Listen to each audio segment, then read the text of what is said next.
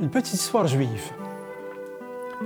C'est un rabbin qui s'adresse au Dieu trois fois béni et qui lui demande Seigneur, quelle est la plus belle prière qui a été faite pendant l'année qui vient de se terminer?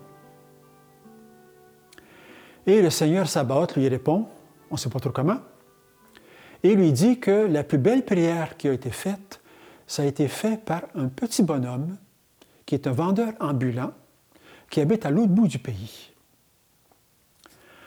Rabbin est extrêmement intrigué. Comment est-ce que ça se fait qu'un petit bonhomme de rien du tout est capable de faire la plus belle prière pour faire plaisir à Dieu? Donc, il décide d'entreprendre le voyage.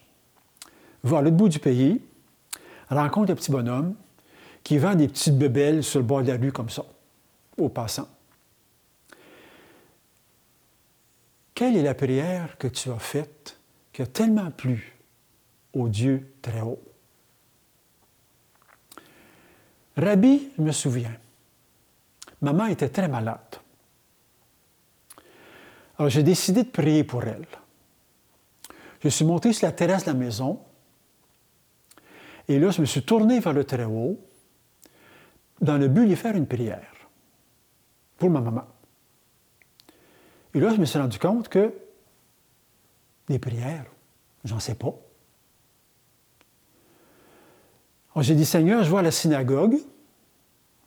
À la synagogue, on va sûrement un jour m'apprendre à prier, mais pour le moment, je ne sais pas. Mais j'ai appris déjà toutes les lettres de l'alphabet. Alors, je vais te réciter les lettres de l'alphabet, les unes après les autres. Et Seigneur, tu en feras la prière que tu voudras. J'aime beaucoup cette petite histoire parce que on a tellement la tentation dans nos prières d'intercession, les prières en général, intercession en particulier, de dire qu'est-ce que Dieu doit faire, comment il doit le faire, quand il doit le faire et dans quelles circonstances il doit le faire. Donc, on s'adresse à Dieu avec un plan déjà tout fait.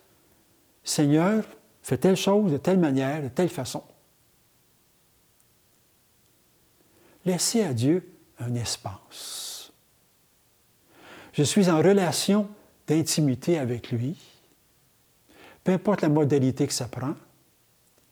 Pourquoi est-ce que je dois absolument prévoir tout ce qu'il doit faire? Il m'aime infiniment. Il sait exactement ce dont j'ai besoin. Il sait exactement ce qu'il y a de mieux pour moi. Pourquoi pas laisser un espace de liberté? Et Seigneur, fais ce que tu veux. Apprends-moi simplement à accepter ce que tu veux. Dans telle et telle circonstance, pour telle et telle personne, tel et tel événement. Tu sais, toi, quelle est la meilleure chose. Et je sais que tu n'attends que notre ouverture pour le faire, notre disponibilité pour le faire. Dans la prière de demande, Dieu a trois réponses. Quand on lui demande quelque chose. La première réponse, c'est oui.